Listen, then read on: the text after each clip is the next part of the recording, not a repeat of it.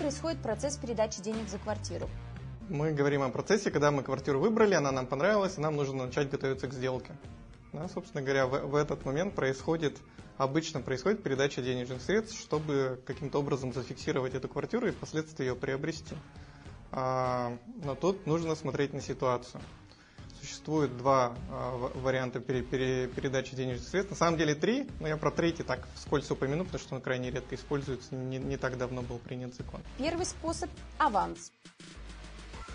В 90% случаев используется аванс. А, почему используется? Потому что никакой ответственности стороны не несут э, или, или внеся эти денежные средства, или получив. Ну, условно говоря, квартира понравилась, мне это, я этот аванс внес сегодня, завтра пришел, эти деньги забрал, пошел выбирать следующую квартиру. Ни к чему абсолютно никого это не обязывает. Если продавец физическое лицо и он просто принял эти денежные средства, неважно в каком виде, да, это может быть просто устная договоренность какая-то. Ну, да, даже если это письменный договор какой-то, вот обязать его вернуть эти деньги без судебного разбирательства ну, практически невозможно. Но если он не хочет, э, по разным причинам, да, там, не знаю, он в процессе решил, что его квартира стоит дороже, а та сторона не хочет дороже покупать, и он говорит, ну я тебе тогда деньги не верну. Ну, соответственно, вернуть вот эти деньги достаточно сложно. Вот в, в начале моей карьеры, там, в начале 2000-х годов, у нас прямо целая, э, не сказать, что банда, но э, такие, была банда старушек, которые промышляли тем, что выставляли свою квартиру в продажу, набирали авансов под нее и безбедно существовали какое-то время. Ну, понятно, что деньги не возвращали, но кто будет из бабушек выбивать деньги, даже в суде? Второй способ – задаток. Есть же еще вторая форма, это задаток. Вот, когда мы эту форму используем, а мы ее используем крайне редко, ну, по крайней мере, на практике агентств недвижимости, она очень крайне редко используется, потому что там определенные последствия для стороны продавца. Если по договору задатка покупатель внес денежные средства, там прям в договоре должен, должна быть э, использоваться слово «задаток». Если там это не написано, по умолчанию это договор аванса. Все. Соответственно, покупатель по договору задатка внес денежные средства в любом размере. Если сделка не состоялась, по вине продавца продавец обязан в двойном размере вернуть эти денежные средства. Если сделка не состоялась по вине покупателя, но он передумал, да, например, тогда просто вот эти денежные средства, которые внесены, они, они у продавца остаются, он дальше продает. Но на практике это ну, единичный случай, это там, не знаю, 1, 2, 3 процента от, от всех сделок, которые на рынке происходят в силу последствий, которые несут. Все привыкли, что никто ни за что не отвечает. Им так проще, наверное. Если вообще не, не, не зависит от а, там, действий сторон. Ну, к примеру, у покупателя ипотека. Да, внезапно банк передумал ему ипотеку выдавать, но чистый форс-мажор, если он прописан в договоре. Соответственно, деньги возвращаются и как бы никаких последствий не, не наступает. Третий способ – обеспечительный платеж. Не так давно появился в Гражданском кодексе термин а, «обеспечительный платеж» в 2015 году, если я ничего не путаю. Это такой гибрид аванса и задатка. А, ну, и, и самого термина обеспечительный платеж ну, следует, что это платеж, который обеспечивает про, про прохождение сделки. Там не, нет э, обязательства в двойном размере вернуть со стороны продавца, да, в случае, если сделка не состоялась, но при этом если сделка не состоялась, вот этот обеспечительный платеж может любая сторона удержать. Ну, в частности, если покупатель вносит продавцу, продавец вправе удержать эту сумму в случае, если по вине покупателя сделка не состоялась. Какое время самое подходящее для внесения предоплаты и для оставшейся части денег?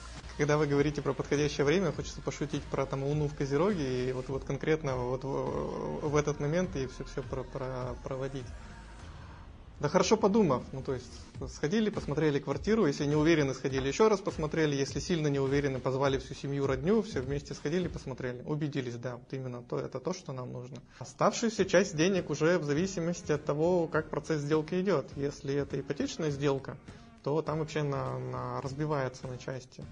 Первая часть, это то, которую вы внесли в агентство, она ми- минимальная да, по отношению к стоимости квартиры. Вот. Вторая часть – это первоначальный взнос по ипотеке ну, к примеру, квартира стоит 3 миллиона, у вас там миллион первоначальные средства, и 2 миллиона это те средства, которые вам банк выделит на покупку этой квартиры. Соответственно, поэтапно. Там, к примеру, 50 тысяч это аванс, который вы внесли, 950 тысяч вы вносите непосредственно уже на сделки продавцу квартиры, подписав соответствующие документы. Оставшаяся часть уже и банк переводит. Но тоже в зависимости от банка, кто-то переводит в день сделки непосредственно, кто-то, когда регистрация уже прошла, там, через неделю с лишним. Если не в ипотеку, то по договоренности сторон. Ну, то есть здесь, никто же не диктует, здесь стороны могут договориться между собой, каким образом деньги-то передавать. А, поэтому, как договоритесь. Но тут, опять же, а, мы на чьей стороне? Если мы на стороне продавца, мы хотим эти деньги получить максимально быстро. И Екатеринбург это один из немногих рынков недвижимости, где прям такая практика передавать деньги еще до перехода права собственности. Ну, вот мы там с продавцом встретились, договор купли-продажи подписали с ним, а, мы ему денежку передали, он там, к примеру, расписку подписал, и мы после этого идем сдавать документы на регистрацию. Ну, не, на мой взгляд, не очень хорошая практика, потому что он может там не дойти до, до регистрирующего органа, или орган может не зарегистрировать по разным причинам. Соответственно, но а продавцу здорово, наверное, ну вот он деньги получил, все, дальше это уже ваша головная боль. А если со стороны покупателя, ну естественно, что хорошо было бы деньги передать уже по факту исполнения всех обязательств, да, то есть как, когда мы договор купли-продажи подписали, регистрирующий орган всю регистрацию провел, переход права состоялся, и после, только после этого мы ему денежку передаем. Какие есть способы передачи денег? На сегодняшний день существует три а, способа передачи денег. Ну, самые распространенные, это первое, это наличные.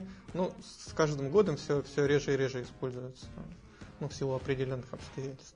Второй вариант – это банковская ячейка, когда стороны закладывают вот эти денежные средства, вот физически берут деньги в бумажном виде, кладут их в сейф, сейф закрывают, и когда переход права состоялся, сейф раскрывают и деньги передаются. Это второй способ – он реже всего, наверное, используется. Это вот в Москве, наверное, практика больше. Они любят вот эти все сейфовые ячейки. Тот способ, который сейчас все больше популярность набирает, это аккредитивная форма расчетов. Ну вот еще там 3-4 года назад ее практически никто не использовал. Сейчас, если это не ипотечная сделка, старается все-таки через аккредитив переводить. Ну, а, суть аккредитива это та же сейфовая ячейка. Разница в том, что в банковскую ячейку вы закладываете там бумажные деньги, вот прям посчитали, послюнявили, сложили, положили, все закрыли.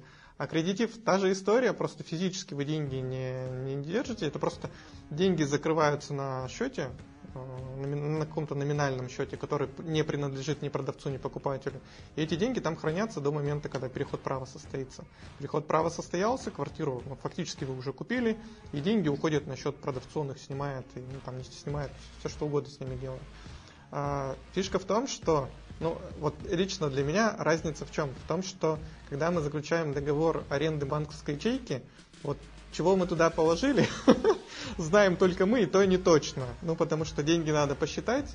А, нужно, чтобы среди этих денег оказались только деньги и ничего другого. Ну, тут, тут риски в том, что а, банк отвечает только за сохранность а, оболочки. Чего вы туда положили, как вы это все посчитали, это ваша головная боль, потому что покупатель, ну, к примеру, продавец после сделки приходит э, раскрывать вот эту сейфовую ячейку, открывает, а там может быть какой-то сюрприз для него. Да, ну и, и никто не отвечает за это, потому что, ну а как? Э, а когда аккредитивная форма, там прям там понятно, что это деньги в таком-то количестве, они хранятся здесь, да, и, и э, там денежный перевод потом поступает уже, там прям прописано назначение платежа. Какие самые распространенные ошибки совершают покупатели при передаче денег и какие могут быть последствия? Со второй части начну. Последствия, ну, э, лишиться тех денег, которые ты передал. Ну, ну естественные последствия. А про ошибки, ну, самое распространенное это передать не тому лицу. Потому что ну вот не, не, несмотря на все вот эти страшные истории, которые гуляют там в информационной среде, народ у нас прям сильно обеспечен вот до, до, до какой-то стадии, которая логике абсолютно не, пода, не, не поддается. Недавно сделка была у меня, я со стороны продавца выступал, у нас достаточно большой был остаток по кредиту, который нужно было закрыть деньгами покупателя. А, Все, мы встречаемся, и покупатель передает вот просто женщине, которая со мной рядом, денежные средства там в размере что-то там больше двух миллионов было. У меня вопрос, а вы, вы вот сейчас кому деньги передали? Ну, то есть вы, вы вообще убедились, что это вот этот тот самый продавец? То есть ни паспорта, ни, ну, то есть а, ошибка, да, ошибка номер раз, это передать деньги не тому лицу. А, бывают, э, что там, какие-то доверенности показывают, в том числе с принятием денежных средств. Ну, тоже, тоже не такая чисти, частая мошенническая схема, подделать доверенность, получить деньги и исчезнуть. Ну, то есть, нужно, э, понять нужно. Ну, мы тому день, человеку деньги то передаем или нет, там, паспорт посмотреть, желательно второй документ, чтобы у человека был, потому что два документа подделать сложнее, чем один, да, сверить фотографию с человеком. А еще лучше с использованием банка всю, всю схему расчетов, там уже вы разделяете ответственность там, с кассиром, да, который убедился, что это именно тот человек. Ну вот да, это главное. Ну и, и плюс документы вы, собственно говоря, читаете, чего вы там подписываете, и сверяйте суммы, сверяйте реквизиты счета, с какого счета на какой счет деньги перейдут. Сформулируйте три основных правила, которых стоит придерживаться при передаче денег за квартиру. Быть внимательным, ну, то есть вы, вы в потенциально опасной ситуации находитесь. Деньги это всегда там, определенные последствия несет. Поэтому вы там 10 раз подумайте, чего, чего вы будете делать, и, и будьте внимательны. Вот здесь там вот расслабляться это не, вообще не то, не то время, что ну, при, при, при пересчете денег, например. Второй, внимательно читать что вы подписываете, что подписывает другая сторона, действительно ли она это подписывает. Ну, то есть убедиться в том, что все документы, они у вас будут на руках в случае, если какие-то там возникнут нюансы. Ну и третье, наверное, не знаю. Ну, я был бы не риэлтором, если бы не сказал, там, наймите специалиста, ну, который каждый день вот проходит по этому пути, он наверняка знает, как это должно выглядеть, и наверняка позаботится о том, чтобы это, весь, весь процесс прошел максимально безопасно. Хотите больше знать о недвижимости, смотрите наше экспертное интервью о тонкостях покупки и продажи жилья, о том, как просчитывать риски и как правильно проверять документы. Мы расскажем о недвижимости от и до и даже больше. Подписывайтесь на наш канал.